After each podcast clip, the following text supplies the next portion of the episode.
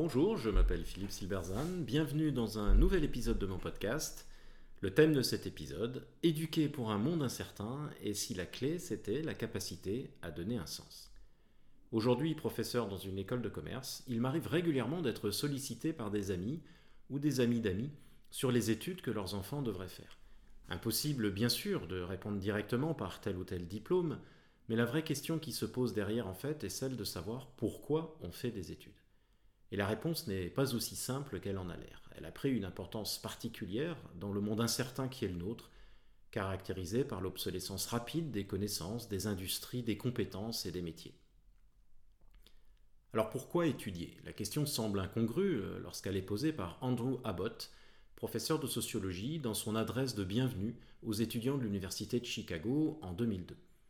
D'entrée, Abbott dissipe toute illusion. Ce qui détermine la réussite, c'est jouer beaucoup plus dans le fait d'arriver à entrer à l'université que parce qu'on va y faire ou y apprendre.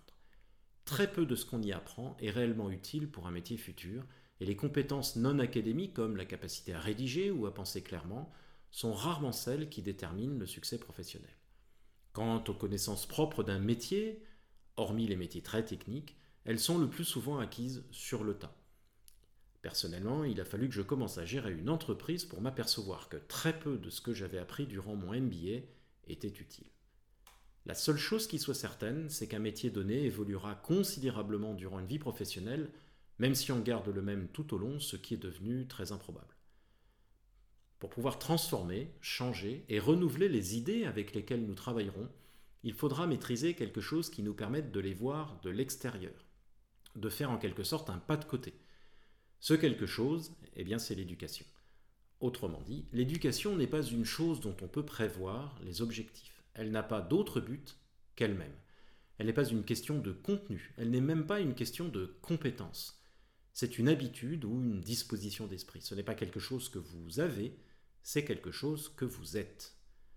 Par éducation, Abbott entend spécifiquement la capacité à rendre de plus en plus complexe, de plus en plus profonde et étendue les significations que nous attachons aux événements que nous vivons et aux phénomènes que nous observons. L'éducation, c'est ce qui nous fait comprendre que le Soleil ne tourne pas autour de la Terre malgré ce que le bon sens nous enseigne et malgré 50 millions d'observations du contraire.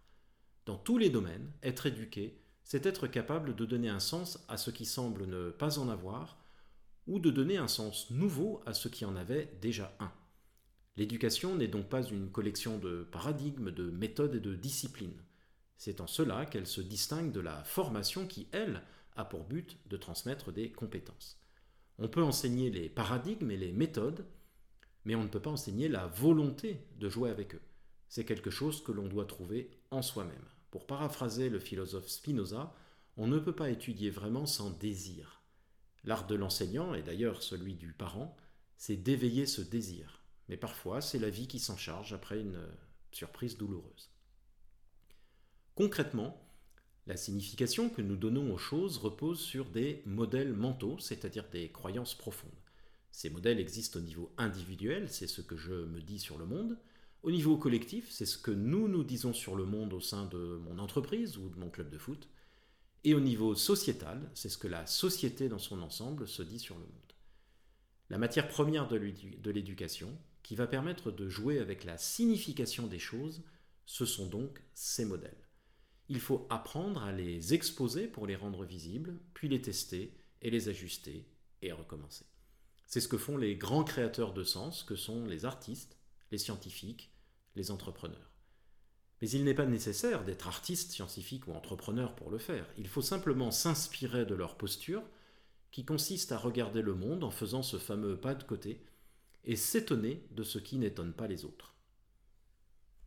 Mais pourquoi le fait d'attacher aux choses de nouvelles significations est-il une bonne chose en soi? Eh bien, la réponse d'Abbott est la suivante. En faisant cela, en faisant entrer davantage d'expériences dans notre gamme actuelle de sens, et en élargissant celle-ci pour englober davantage de choses de manière plus complexe, plus abstraite, plus ambiguë, nous nous donnons en fait la possibilité de faire davantage l'expérience de la vie. Une personne éduquée a une expérience plus riche qu'une personne non éduquée. Mue par ce désir de sens nouveau, elle persévère et se développe dans son être. Cet effort, que Spinoza nomme conatus, est une force qui s'affirme et poursuit son développement parce que celui-ci est vécu comme une joie. Le moyen par lequel s'effectue cette recherche de signification, c'est de poser des questions. Il n'y a rien de nouveau à cela. C'est ce que Socrate enseignait il y a plus de 2000 ans, mais en fait, ça ne lui a pas vraiment réussi. Il ne fait pas bon corrompre la jeunesse, c'est-à-dire lui apprendre à ne pas prendre pour argent comptant les vérités qu'on lui assène et qu'on lui impose. Car en effet, prendre l'habitude de donner un sens nouveau à ce que nous vivons et ce que nous voyons permet de ne pas rester prisonnier de ses propres modèles mentaux en étant figé dans une représentation du monde devenu obsolète, ou pire, en adoptant des modèles imposés par d'autres. C'est donc une condition de notre liberté. Chacun connaît la fameuse expression il faut sortir du cadre. Mais ceux qui l'emploient oublient que le problème n'est pas tellement de sortir du cadre, il est d'identifier ce cadre. Et ce cadre, ce sont nos modèles mentaux invisibles. L'éducation, définie comme une recherche incessante de nouvelles significations aux situations, aux faits et aux idées, est une ressource cruciale pour l'avenir. Si nous avons appris une chose des derniers mois de pandémie et de crise, c'est que celui-ci ne ressemble jamais à ce que nous avions imaginé. Les événements à venir sont impossibles à prévoir et à planifier, mais on peut se préparer à les comprendre en devenant capable de leur donner un sens, c'est-à-dire en devenant quelqu'un d'éduqué. Quelqu'un d'éduqué sera en mesure de vivre pleinement ces événements pour lui-même et pour les autres. Il ne fera pas seulement l'expérience de l'avenir, mais il le vivra aussi et sera même capable de le créer. En ce sens, être éduqué est le meilleur plan pour un avenir incertain, c'est-à-dire non planifiable. Et donc pour répondre au moins partiellement à la question de mes amis, je crois pouvoir répondre que n'importe quelle filière peut convenir dès lors que l'étudiant l'aborde avec la bonne posture.